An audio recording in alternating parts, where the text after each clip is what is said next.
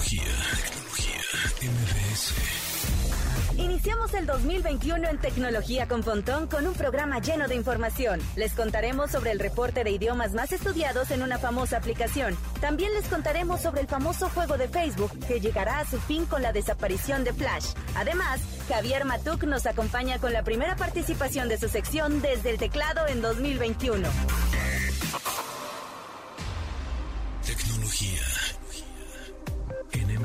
Radio. Una hora de lenguaje analógico trascendido a digital. Gadgets, gadgets, tendencias. Tecnología vestible y avances que prueban que vivimos en la era que alguna vez soñamos como el futuro. Con José Antonio Pontón. Tecnología en MBS Radio. Hey, hey, hey, bienvenidos, ¿cómo están? Eh, ya hoy lunes 4 de enero del 2021, programa número 89, mi nombre es José Antonio Pontón, estamos muy emocionados porque empezamos ya el año, ¿qué tal? La rosca, yo la rosca ya la empecé desde el primero de enero. No, pero ya, dieta rigurosa. No, es que esta, esta contingencia, esta pandemia, este encierro, cuarentena o como le quieran decir, está tremendo. Ya me tragué 5 kilos. Tremendo. Todo lo que había ganado en el 2019, así, este, fuerza, ejercicio, bajé 10 kilos, bueno, pues ya me lo zumbé desde, ¿qué será? ¿Ha sido agosto a diciembre? Ah, la papita, el pan, ah, tremendo, pero bueno, ya, ahora sí, lunes 4 es cuando empezamos todos la dieta, cuando empezamos todos a hacer ejercicio, ¿verdad? Entonces, bueno, pues estamos, estamos listos ya para, para eso. Eh, ¿Cómo se escucha? ¿Cómo se escucha la transmisión? Porque estamos transmitiendo desde la Ponticueva de manera remota. Así es, muchas gracias allá a la operación de Luis en los controles, en la estación, en MBS 102.5, en la cabina. Yo me encuentro aquí en la Ponticueva, pues por esto de la contingencia. No siempre es bonito estar en cabina, sin embargo, bueno, pues gracias a la tecnología, ahora podemos estar transmitiendo desde cualquier parte del mundo prácticamente, ¿no? Antes era un relajo que las pilas, me acuerdo que, que, que transmisiones, de, no sé, de los años, por ahí del 2000 o por ahí, tenías que llevar unas pilotas para hacer un enlace en vivo. No, y ahora gracias a la red, obviamente a la internet, a la red 4G, próximamente la 5G, que este año se viene, ¿eh? Sí, señores, se viene la red 5G en México. Todavía no sabemos la fecha exacta. Pero bueno, ya hay rumores de que ya se va a, estar presentando. Sin embargo, pues todavía va a estar en algunas zonas, en algunas ciudades. Todavía no es de un día a otro el despliegue tremendo de la red 5G, ¿no? Es más o menos este vamos a ir eh, pues poco a poco con esta red pero gracias a eso gracias a esa velocidad pues podemos evidentemente eh, pues hacer este tipo de transmisiones. Entonces, bueno, pues les doy la bienvenida ahora desde la Ponticueva, amigos. El programa de hoy se, buena, se viene bien. La muerte de Flash, ¿se acuerdan de este software que yo me acuerdo hace también varios años que las primeras páginas de internet las hacíamos en, en Flash, Macromedia Flash, y ya después en el 2005 Adobe compró Flash, eh, Fireworks y toda esta, esta paquetería de software de, de diseño. y bueno, pues por ahí justo del 2005 yo tenía una banda de rock y entonces necesitábamos una página de internet, ¿no? Para poner ahí nuestras fotos y nuestra biografía y nuestro amplio este repertorio y currículum. pues entonces hacíamos con un amigo ahí algunas páginas hechas en Flash muy muy pues atractivas en ese momento, ¿no? Pero bueno, pues ¿qué creen que el 31 de diciembre de 2020 Flash murió? Murióse. Adobe dijo, hasta aquí llegó.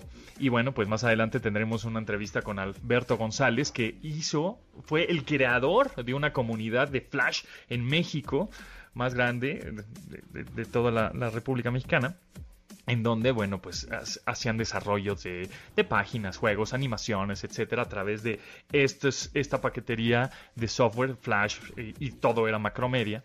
Entonces, bueno, pues es muy interesante. ¿Ustedes usaban Flash? Usaba, eh, yo me acuerdo de una, una caricatura que se llamaba Joe Cartoon, hecha en Flash. Bueno, Farmville, pues este juego de, de Facebook, pues estaba hecho a través de Flash. Entonces, bueno, pues ya no va a haber Farmville próximamente. Mm, pero bueno, ahí está la, noticia.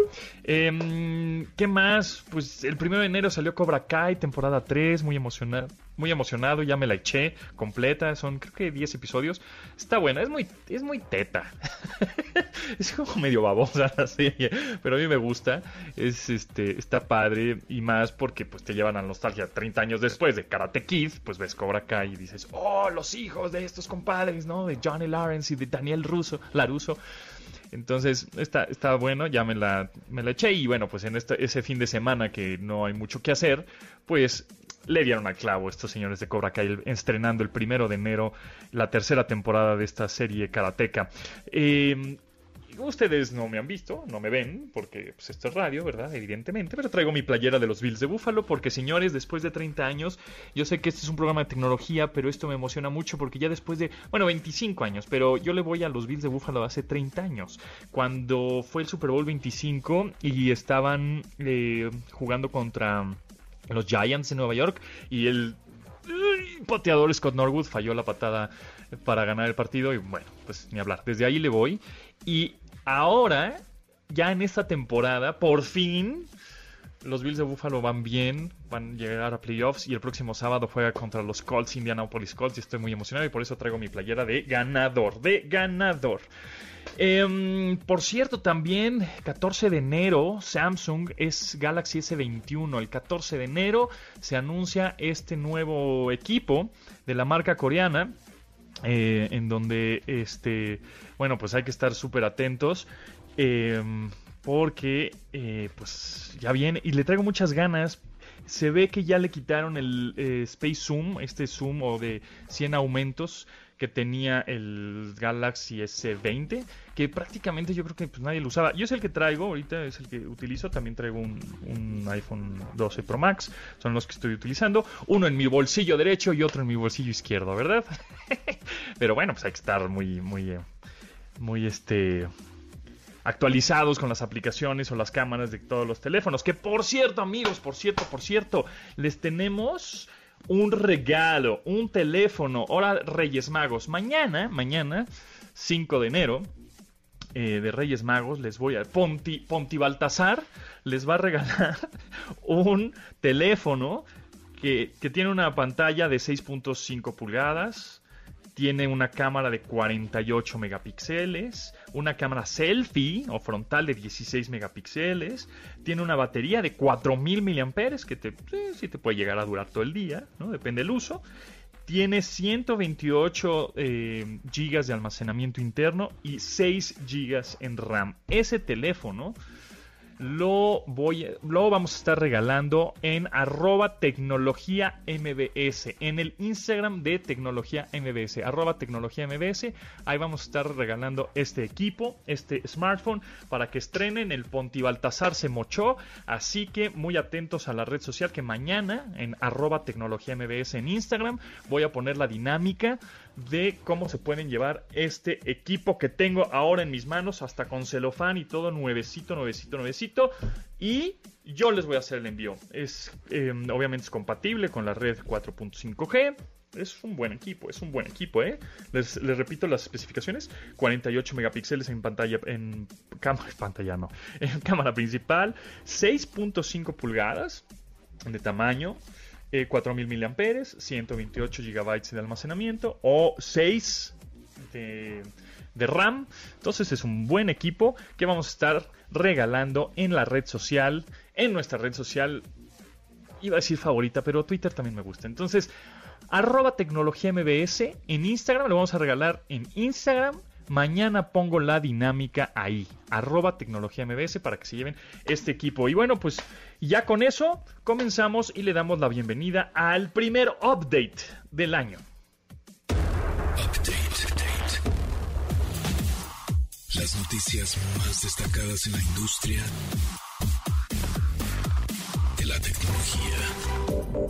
El cambio de año trajo el final de Farmville, el adictivo juego de Facebook que alcanzó a contar hasta con 30 millones de suscriptores. Singa, desarrolladora de este título, decidió terminar con sus días de entretenimiento después de la decisión de Adobe de no actualizar ni distribuir el Flash Player para navegadores web. A su vez, esto provocó que Facebook deje de respaldar videojuegos desde su plataforma. Sin embargo, para los adeptos a las actividades de la granja en línea, Singa mantendrá el servicio para Farmville 2 Country Escape y anuncia que pronto harán el lanzamiento de Farmville 3 para jugar desde dispositivos móviles.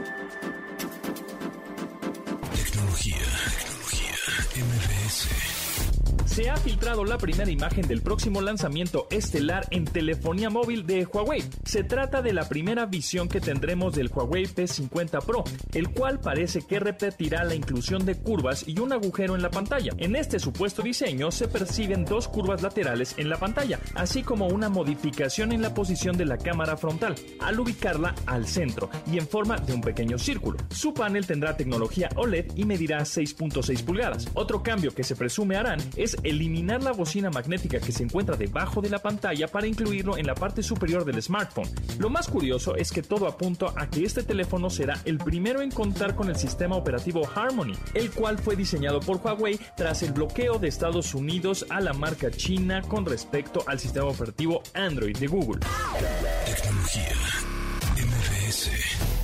WhatsApp presentó un nuevo récord de llamadas en línea durante la celebración del Año Nuevo, con más de 1.400 millones de llamadas en audio y video realizadas alrededor del mundo. En este último reporte que hiciera Facebook sobre sus servicios de 2020, la compañía señaló que hubo un incremento de 50% de llamadas en comparación con 2019. Incluso el servicio de Messenger de Facebook alcanzó una nueva marca al incrementar sus llamadas grupales en Estados Unidos. Esta cifra rebasó los 55 millones de sesiones en vivo para el último día del año. Aunque ya hay una vacuna disponible y con más posibilidades de ser adquirida por la población, parece que estas cifras se mantendrán en aumento para este 2021. Ante el creciente problema del incremento de basura espacial que el lanzamiento de satélites ha dejado con el paso de los años, la Agencia Espacial Europea ya trabaja en un satélite que recoge los remanentes acumulados en órbita. Sin embargo, Sumitomo Foresti, en sociedad con la Universidad de Kioto, ya trabaja en la creación de satélites de madera para que puedan biodegradarse de manera natural. La empresa japonesa trabaja en este proyecto desde el crecimiento de árboles para probar la resistencia de la madera en condiciones extremas en la Tierra. La intención es que los satélites con carcasas de madera se quemen al entrar a la atmósfera y de esta manera prevenir que dejen rastros que vayan más allá del dióxido de carbono y el vapor de agua, y así prevenir la difusión de estas tóxicas partículas en el aire. Tecnología MVS. Searching.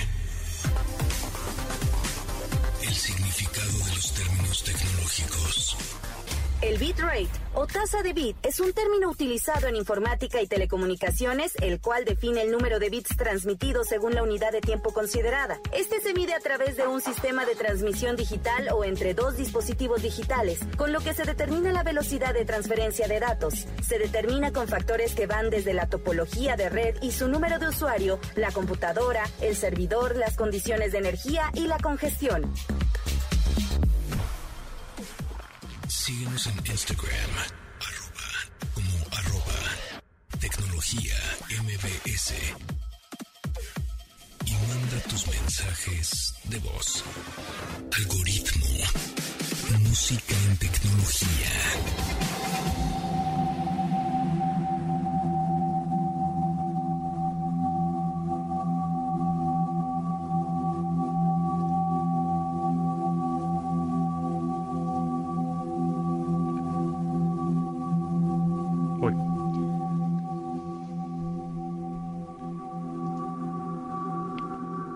1994, los diseñadores Mark Malamuth y Eric Gavriluk em, buscaron al genio de la música ambient, Brian Eno, para componer música para el proyecto llamado Windows 95. El resultado de esta propuesta fue el distintivo sonido de 6 segundos que se escuchaba cada vez que se iniciaba el sistema operativo de Windows a mediados de los años 90. La intención era generar un sonido inspirador y universal, según las intenciones de los ejecutivos de la compañía. Años después, Brian Eno comentó sobre esta pieza que paradójicamente la creó en una computadora Macintosh pues no le gustaba usar PC.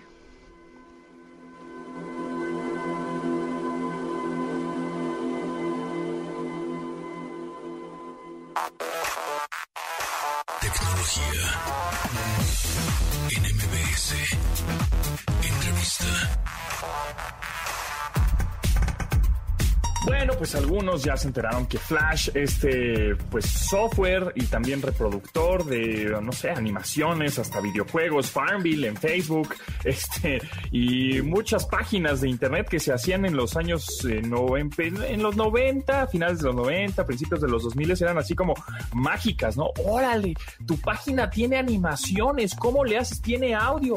Y, había hasta artistas eh, que hacían caricaturas en Flash no sé, yo me acuerdo de uno que se llamaba Joe Cartoon, que era muy chistoso, unas mosquitas. Entonces, bueno, pues este software, la verdad es que sí revolucionó, lo hizo una compañía que se llama Macromedia, y bueno, pues después en el 2005 me parece que lo compró Adobe, está también pues desarrollador de software para creadores de contenido y marketing digital, etcétera, y ya, pues lo mataron. Adiós, bye Babalú. El ya 31 de diciembre de 2020. Y por eso nos acompaña Alberto González, creador de la comunidad de Flash más grande de México en su momento. Y bueno, ya actualmente ya especialista en ciberseguridad, en medios de pago y protocolos de Internet. Alberto, ¿cómo estás? ¿Qué tal? Buenos días. Muy bien, muchas gracias. Muchas gracias por invitarme a tu programa. Y este, pues bien, aquí con esta noticia interesante. Sí, bueno, ya desde el 2017 ya eh, Adobe habíamos, ya había anunciado amigos, compadres, fíjense que Flash ya va a dejar de funcionar en tres años. Tienen tres años para reorganizarse, este, matar Flash, quitar su Flash de las páginas de internet, ya no hacer animaciones, ya no hacer videojueguitos, ni nada, porque se le está advirtiendo con tres años de anticipación. Pero cuéntanos un poco de la historia de Flash en México, cómo empezó, Macromedia y todo esto. Sí, claro que sí, pues, eh, pues Flash como tal inició por ahí del finales de los 90 Incluso tenía otro nombre en su momento, Future, Future Splash, creo que antes traía otro nombre como Future, Future Wave, creo. y después en algún punto eh, ya Macromedia agarró este software y lo convirtió en Flash, la versión 1 de Flash, también a principios de los 2000. Y así fue eventualmente funcionando. Pensaría que el auge de, Flash fue eh, 2000, 2010, en, en esa década donde, como comentabas, pues todo el mundo quería tener su, su, sitio web con un intro, ¿no? Los famosos intros este, que estaban en los portales, los CDs interactivos que traían flash, este, podías eh, darle clic y revisar toda la información que traía. Hay muchos elementos, ¿no? Traía una, una funcionalidad eh, muy buena. Al final era una herramienta bastante eh, interesante para animación, temas desde vectores y después se le fueron agregando más elementos. Pero bueno, entonces eh, en su momento inició como Future Splash, después pasó a, manos de Macromedia. En algún punto Adobe adquirió Macromedia y se llevó toda la suite. Hacia ellos toda la suite de Dreamweaver, este, Freehand, Fireworks y demás, entre ellos Flash.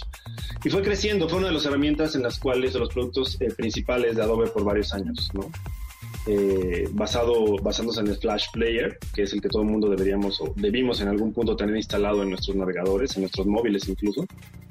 Hasta que, bueno, en algún punto ya, eh, digamos que todo empezó un poco con Apple, cuando fue todo ahí un show que, que, impactó de la forma Flash y de ahí fue un poco la caída, ¿no?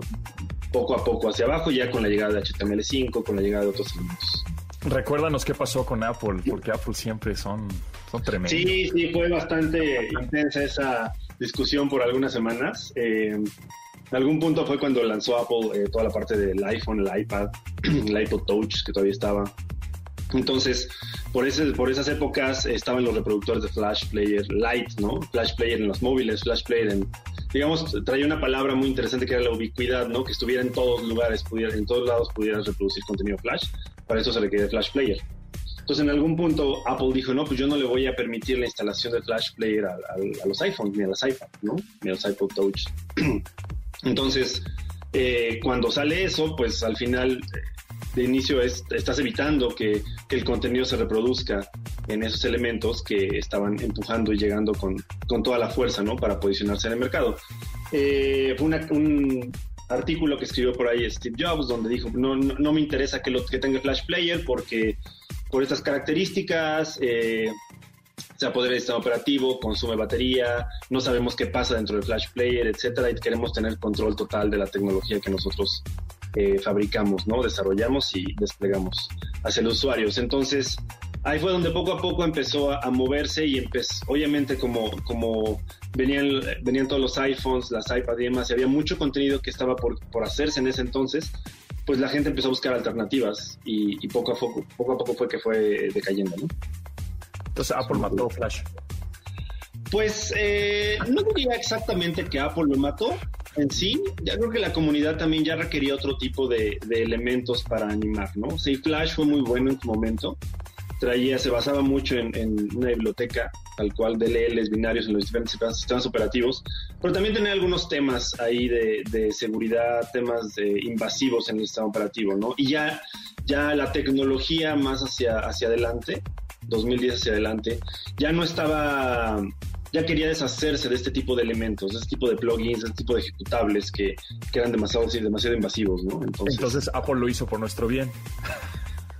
Digamos que Apple, yo diría que eh, ayudó, ayudó a que la tecnología avanzara y este y pues buscáramos otras alternativas y afortunadamente pues tenemos otras alternativas hoy día, ¿no? De algunas cosas. Alberto, creador de la comunidad de Flash más grande de México en su momento y bueno, actualmente especialista en ciberseguridad de medios de pago y protocolos de Internet, eh, ¿qué va a pasar con la gente que tiene Flash instalado en este momento, que todavía utiliza? Porque tengo entendido que algunas todavía sitios de, pues, de gobierno utilizan Flash, ¿no? Y, y pues tendrá que, habrá vulnerabilidades, supongo, porque pues Adobe ya no soporta o ya no le va a brindar este soporte, ¿no? Sí, al no, al no soportar en efecto la herramienta, al no soportarle más, al no darle más actualizaciones, soportar más herramienta, obviamente pierde ciertas ventajas, ¿no? Entonces, una de ellas obviamente son temas de seguridad, ¿no? Ya no van a caer actualizaciones para parches de seguridad, etcétera, ni mucho menos nuevas funcionalidades, ¿no? Eh, entonces, sí, lo indispensable es, eliminar todo el contenido que se quede. Sin embargo, eh, por curioso que parezca, hay todavía mucho contenido en Flash, no nada más en Internet, en portales web como tal, sino también en aplicaciones, aplicaciones empresariales, los tipos ERP, CRMs, diferentes tipos de, frameworks de trabajo, aplicaciones que internamente fueron desarrollados bajo el esquema de la plataforma Flash, que eran muchas aplicaciones, Flex, Adobe Air, este Lifecycle, etcétera, bajo ese esquema y siguen funcionando bajo con esa tecnología, ¿no? Entonces, poco a poco se han ido migrando, eh, pero todavía hay muchas que siguen, siguen basándose en, la tecnología Flash. Eh, ¿Qué va a pasar? Pues sí, eventualmente, ya de inicio cada vez hay más limitantes para que se despliegue el contenido. Seguramente ya se han dado cuenta que eh, cuando entran al, abren su navegador y, llegan a un portal donde hay Flash, pues no, de inicio el navegador le dicen no puedo visualizar ese contenido, no puedo mostrarte ese contenido porque ya entonces ya, ya está siendo obsoleto. Entonces, al final se unieron las diferentes marcas tecnológicas principales, Microsoft, Apple, Google, este Cloudflare, etcétera, y dijeron, bueno, ya vamos a ponerle fin a esta, a esta tecnología. Ya cada quien desde su trinchera eh, vaya eh, desinstalando, quitándole la funcionalidad de poder publicar, poder proyectar esta información y bueno, que el usuario, si todavía lo tiene, pues que cada vez le cueste más trabajo, ¿no? Porque al final también, así es como termina haciéndose, termina habiendo una evolución tecnológica, ¿no? Desafortunadamente, obligando un poco al usuario a utilizar ya otras cosas o dejar de utilizar algo que queremos que salga del mercado, ¿no? Entonces, pues eventualmente los usuarios, los clientes que acceden a sus portales van a, ya no van a poder visualizar el contenido, ¿no? Sin más, sin mayor este, notificación, sin mayor advertencia, ¿no? y todas las, todos los sitios, eh, pues, perdón, habrá que eh, quitarlos, eh, es decir, los desarrolladores de páginas, etcétera, pues ya se tienen que, tuvieron tres años para decirle, para migrar a, otros, a otros lenguajes de programación, por ejemplo. Si no lo han hecho, pues sus sitios están en peligro, ¿no? Están en peligro de que ya no puedan ser este, visualizados y que la gente ya no pueda acceder a ellos, ¿no? Sí, o sea, tuvieron tres años. Creo que es un buen tiempo para ese tipo de actualizaciones. Quizá para los portales web eh, sea demasiado tiempo, pero para las aplicaciones grandes, las, las, aplicaciones empresariales y demás, un tiempo apenas que apenas alcanza, ¿no? Para planificar qué nueva tecnología vamos a adoptar, que tenga todas las funcionalidades, todas las bondades que traía Flash, que realmente son muchas. Actualmente no existe una tecnología que cubra todo lo que cubría como tal Flash. Este, porque no nada más era visual, era animar con vectores, era reproducir video en un buen formato, audio, grabar, apoderarse de la cámara, el micrófono, todo, acceder a los archivos, etcétera. Todo lo que traía eso, pues no hay una sola que lo logre al 100%.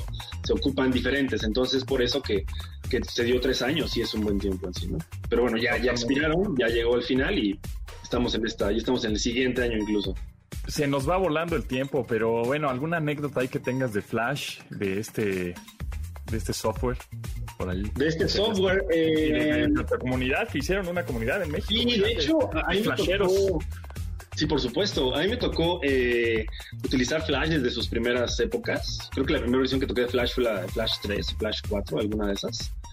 Eh, y bueno, me tocó ir viendo cómo la comunidad se iba, se iba juntando, ¿no? Nosotros en algún punto, eh, un, un, amigo cercano y yo formamos una comunidad que se llama, se llamó en su momento Reacti eh, esta comunidad RIA se tomó de, un término que, en ese momento estaba sonando mucho, que es Rich Internet Application, la parte RIA y después la parte activa, Reactive. Y empezamos a dar muchas conferencias, hubo mucho movimiento alrededor de la plataforma en diferentes lugares, ¿no? Y mucha gente le gustaba la tecnología, realmente una tecnología, por así decirlo, fancy, ¿no? Eh, podía hacer elementos visuales, podía desarrollar, podía hacer elementos interactivos, este, jalar datos, eh, utilizarlos y demás. Entonces, esta con eso, por medio de esta comunidad, bueno, nos empezamos a mover por diferentes estados de la República. Eh, la gente se, se, empezó a unir a la comunidad, empezó a haber muchas charlas, mucho contenido alrededor de ella, eh, generándose, retroalimentando todo, y muchas empresas fueron, digamos, tocadas por esta comunidad, ¿no? Muchas personas importantes de cada una de las empresas llegaban a la comunidad, se llevaban una porción de la comunidad hacia ellos, eh, adquirían esta, esta información y, empezaban a generar su, contenido, que al final para eso era esta comunidad, ¿no? Para, esto era, para eso era esta comunidad que al final, eh, al principio fue apoyada por Adobe como tal, directamente por Adobe Systems, eh, ya cuando la tecnología era parte de Adobe, ya no de Macromedia. Y varios años estuvimos con esta comunidad hasta que eventualmente, bueno, también detectamos que, que, era una tecnología que poco a poco iba a salir del mercado, ¿no? Por ese entonces ya estaba viéndose Ajax, ¿no? Eran los inicios de Ajax, ya estaba saliendo HTML5 o ya, o ya estaba eh, generando poco a poco. Entonces, eh, así fue como tal, estuvimos en diferentes universidades, diferentes auditorios, dimos conferencias, eh, cuando todavía la parte de Zoom, Teams y demás herramientas no, no eran un auge, lo hacíamos precisamente con Flash. este, y bueno, eh, en algún punto ya terminó por ahí del 2010 más o menos. Eh, pero se quedó, se quedó todo un legado de aplicaciones, de herramientas que utilizan la tecnología y que bueno, apenas están saliendo del mercado hasta hace unos días, Muy bien, pues muy, pues muy interesante. Ya la muerte de Flash se acabó. Eh, sí, ya, se acabó Adobe, ya dijeron bye. Y bueno, pues Flash murió el 31 de diciembre de 2020. Y bueno, muchas gracias Alberto González, creador de la comunidad de Flash, pues más grande de México ahí en su momento y, actualmente especialista en ciberseguridad en medios de pago y protocolos de Internet. Que luego, bueno, platicaremos de ciberseguridad, que este año se viene perrón, ¿no? Sí, sí, no, bueno, o sea, desde hace varios años estamos eh, no diría que sufriendo, pero trabajando intensamente con todo esto. Y bueno, obviamente con los temas, eh, todos los temas que son tendencia, en, obviamente la parte de COVID, la parte de todo lo que traemos encima, siempre con esos temas es con lo que se intenta ahí apoderarse de algo, ¿no? Exactamente. Bueno, pues luego platicaremos de eh, la ciberseguridad y tendencias en este 2021. Muchas gracias, Alberto, que estés muy bien. Al contrario, a ti, muchas gracias.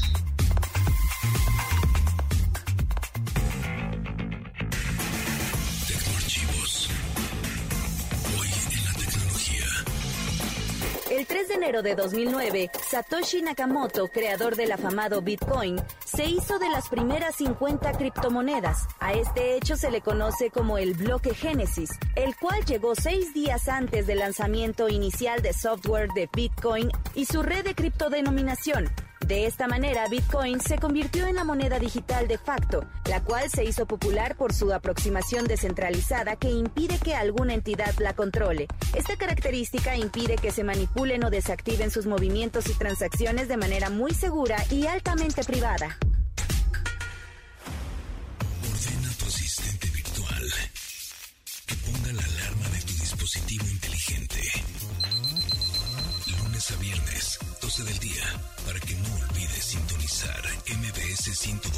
102.5 FM y así actualizar tu vida digital.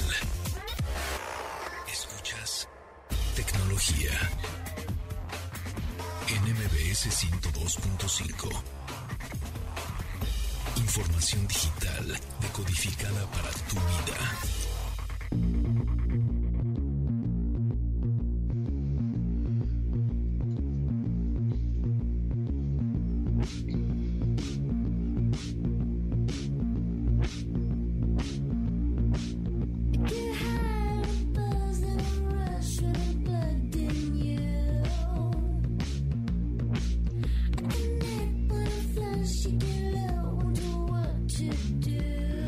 2003, el dúo británico de Alison Wolfram y Will Gregory dieron continuidad a su carrera tras el aclamado debut Felt Mountain. Para su segunda producción discográfica, abandonaron un poco el carácter experimental para convertirlo en algo más cercano al pop alternativo con toques de electrónica. Fue así como llegaron a la canción Strict Machine, en la que habla sobre los experimentos aplicados a ratones al ponerles electrodos a los centros de placer de sus cerebros. La letra relata cómo cuando los científicos les daban choques eléctricos para satisfacerlos si es que los ratones hacían lo que ellos querían. Wolfram con Strict Machine.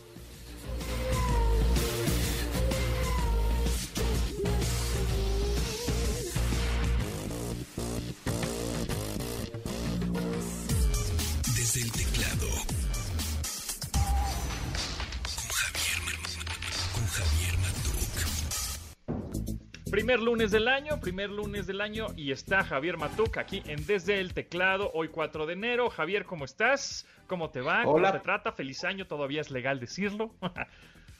Claro que sí, Pontón, ¿cómo estás? Igualmente muchas felicidades para ti, para toda la gente que hace favor de sintonizarnos en vivo y que después nos va a escuchar en el podcast. ¿no? Exactamente, porque estamos en todas las plataformas. En Himalaya, en Amazon, en Spotify, en Apple, en Google Podcast, en donde sea. Más eh, si no cachaste el programa en su horario original a las 12 del día, de lunes a viernes, puedes escucharlo después. Y le puedes decir a, a Alexa o a Siri o a Google Assistant, sintoniza, si son las 12 del día, 12 y media, sintoniza NBS 102.5 y te va a sintonizar. O, Perfecto. si te lo perdiste, puedes decirle a la hora que se te ocurra y se te pegue la gana, decir, reproduce el podcast Tecnología con Pontón. Y ya está. Ahí está. Así de, así, así, así de high tech. Like a mouse. Ah, no, no, no, no, no. Empezando este 2021 con todo, Pontón, con todo. Sí, señor, sí, señor. Esa es la actitud, es la actitud. Oye, pues este, platícame qué onda. Vi eh, ahorita que posteaste en tu Instagram, arroba jmatuk, una foto de Julian Assange. ¿Qué tranza con esto? Este, este muchachón que tiene 49 años, que originalmente nació en Australia, pero bueno, ha andado por todo el mundo, es conocido o tristemente conocido como ser el fundador de Wikileaks, esta organización que se ha encargado de divulgar información confidencial de, de muchos eh, términos, casi siempre económica o política, y bueno, pues finalmente perseguido por los Estados Unidos, acusado de espionaje hace muchos años.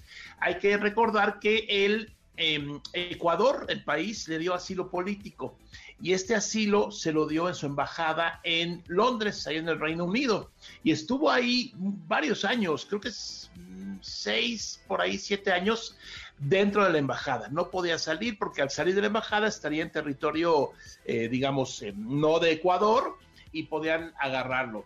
Eh, sucedió que hace tiempo ya salió de la embajada y bueno, finalmente eh, el día de hace unas horas eh, una jueza ahí en el Reino Unido eh, no le otorgó eh, la, ex- la extradición a Estados Unidos porque considera que podría suicidarse.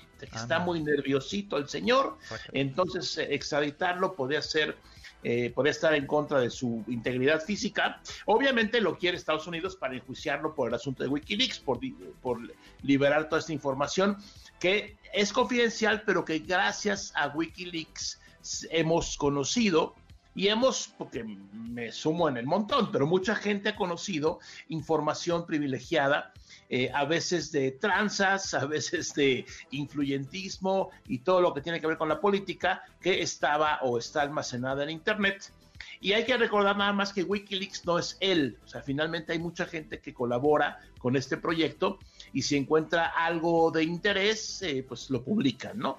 Entonces, bueno, eh, el futuro de Julian o Julian Assange todavía es incierto, porque además, para agregarle, digo, ya que estamos eh, hablando de, de, de, políticas, de, sazón al, al, al problema. Exacto, el presidente mexicano Andrés Manuel López Obrador, hoy en la mañana en su conferencia mañanera, eh, voy, voy, a, voy a leerlo, ¿no? Para que no vayan a poner palabras que, yo dije o que no dije. Voy a citarlo. Y dijo, dijo AMLO, voy a pedirle al secretario de Relaciones Exteriores que haga los trámites correspondientes para que se solicite al gobierno de Reino Unido la posibilidad de que el señor Assange quede en libertad y que México le ofrece asilo político, con lo que significa el derecho de asilo y nuestra tradición que es protección, pero al mismo tiempo la responsabilidad de cuidar que el que recibe el asilo no interfiera en asuntos políticos de ningún país. Híjole, mano. A ver, ahí te va lo que yo creo. Bueno, con todo respeto, nada más, esto es más político que nada, ¿no? Esto es 150 político. y, a ver, tú, tú platícanos. Desviar la atención totalmente del, del problema que está sucediendo ahora en México. O sea, como para qué te metes en ¿no? En donde no, donde no te hablaron. No te hablaron, o sea, no, no, ¿para qué te, o sea, Ahora, no, no, necesito, o sea, ¿para qué? ¿No? ah, yo no pues, soy... pues para, para, eh, porque al final no va a pasar nada. O sea, sabemos perfectamente que no, no, va a llegar Julian Sánchez a México, o sea, no. No, no, pero, pero, pero además... un poco la atención para yo no, yo no soy internacionalista ni mucho menos, pero eh, él estuvo en Ecuador, en la Embajada de Ecuador, territorio ecuatoriano, porque Ecuador no tiene un tratado de extradición con Estados Unidos, por eso, por eso pudo estar ahí tantos años. México sí tiene un tratado y se usa constantemente que mandamos y nos regresan personajes, eh, eh, gente perseguida. Entonces yo no sé si lo van a, vamos a suponer, vamos a, creer que esto puede tener alguna posibilidad, nada más a creerlo. Y dice Reino Unido, ah, ahí te va el Assange a México. Llega a México y Estados Unidos va a decir, dámelo, pero de volada échamelo para acá, yo lo quiero, lo tengo que enjuiciar porque se metió con mis datos o los datos de mi país o lo que tú quieras. Yo no le veo ni pies ni cabeza, no, entiendo por qué eh, esa declaración del presidente mexicano, eh, la verdad es que no, o sea, no, yo creo que va a pasar como un acontecimiento o una pues una mención que hizo en sus, conferencias matutinas y, pues hasta ahí, ¿no? Exactamente, sí, no, no, no, no, no va a pasar nada, no va a pasar absolutamente nada, pero mientras, pues obviamente la atención, vamos a ver qué está pasando con Julian Entonces estamos perdiendo atención a, a, lo que realmente importa, ¿no? Eh, totalmente, que son muchos temas. Vamos a alargar el chiste, vamos a alargar el chiste hasta ver cuánto, ¿no? Así es. Por ahí ha estado muy calladito Rusia, porque Rusia obviamente pues protege a mucha gente que Estados Unidos no quiere. Eh, ahí está Snowden, el otro hacker muy famoso, está por ahí en algún lugar de Rusia. Entonces ya veremos cuál es el destino de Julian o Julian Assange, que pues ojalá y no atente contra su vida, porque finalmente si, se da un balazo, se acabó la historia. Entonces vamos a ver qué pasa con esto. Así es. Bueno, pues continuamos aquí en Tecnología Neves.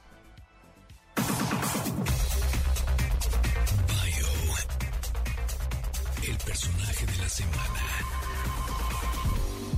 Paul Garden Allen fue un inversionista y filántropo mejor conocido por ser cofundador de Microsoft, al lado de Bill Gates, Junto a él, Allen ayudó a iniciar la revolución de microcomputación entre los años 60 y 80, la cual ayudó a que su compañía se convirtiera en la más grande compañía de software para computadoras personales en el planeta. En 1983, Allen se vio forzado a dejar su trabajo en operaciones en Microsoft después de ser diagnosticado con linfoma de Hodgkin, aunque se mantuvo como parte de la junta directiva en la empresa. Tres años después fundó con su hermana Judy la empresa Vulcan Inc., mediante la cual administraba los diferentes negocios que adquirió. Notorio aficionado de los deportes, se hizo dueño de diferentes franquicias como los Seattle Seahawks de la NFL, Portland Trail Blazers de la NBA y fue copropietario de los Seattle Sounders de la MLS.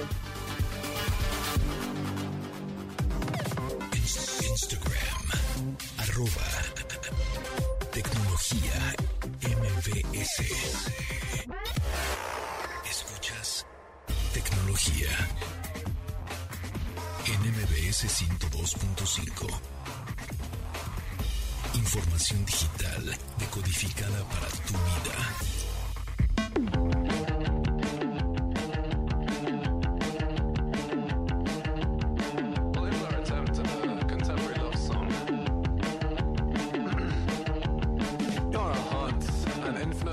Alexa es un sencillo del grupo de Londres, Inglaterra, The Cool Greenhouse. Ellos lanzaron esta canción el primero de diciembre del año pasado a través de la plataforma Bandcamp como seguimiento a su aclamado álbum debut y se convirtió en una de las canciones más energéticas en su repertorio. El mismo grupo promociona esta canción como la primera en la historia capaz de acumular sus reproducciones y ordenar copias de sí misma, a la par de ser una canción de amor moderna dedicada para el 14% de los hombres que se ven estimulados por sus asistentes virtuales durante el confinamiento pandémico. The Cool Greenhouse, la canción se llama Alexa. Alexa.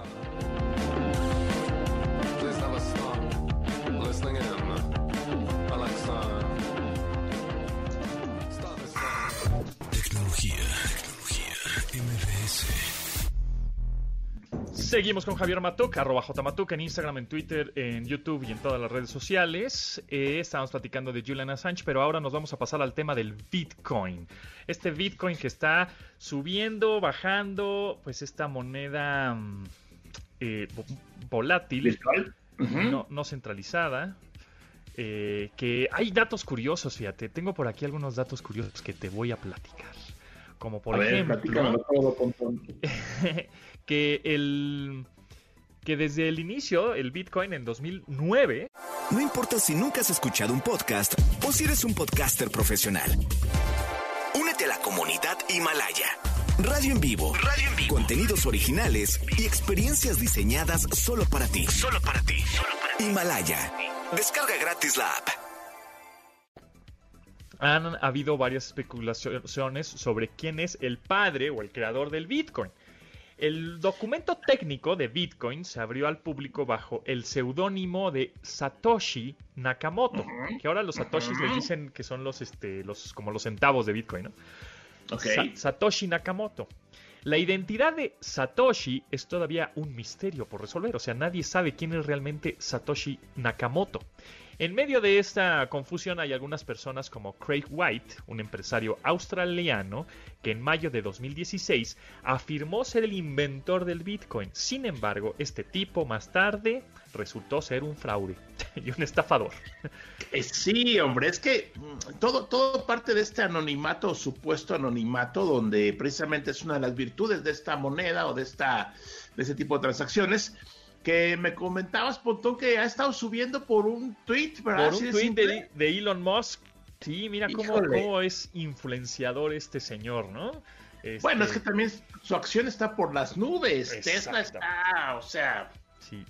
ha subido creo que a 700 dólares la acción, o sea, Pues una es cosa la, es la impresionante. automotriz más cara, más valiosa más bien, ¿no? Sí, más valuada, sí, pero es una burbuja, eso es muy claro, ¿no? El Sí. número de coches que produce Así al año no se compara con otras, pero bueno, él tuitea que va a hacer transacciones con Bitcoin, eh, el mercado se vuelve loco, hay mucha demanda y cuando hay mucha demanda sube el precio de lo que de me digas, ¿no? del papel de baño, de los estas máscaras para la cara. Eso lo hemos vivido aquí, desafortunadamente. Los micrófonos, las diademas y, ¿no?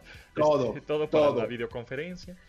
Así es. Y entonces el Bitcoin ha subido muchísimo en los últimos días. ¿no? Es que, ve, por ejemplo, en el 2019, vamos a ponerlo que el 4 de enero, justo, 4 de enero de 2020, Ujú.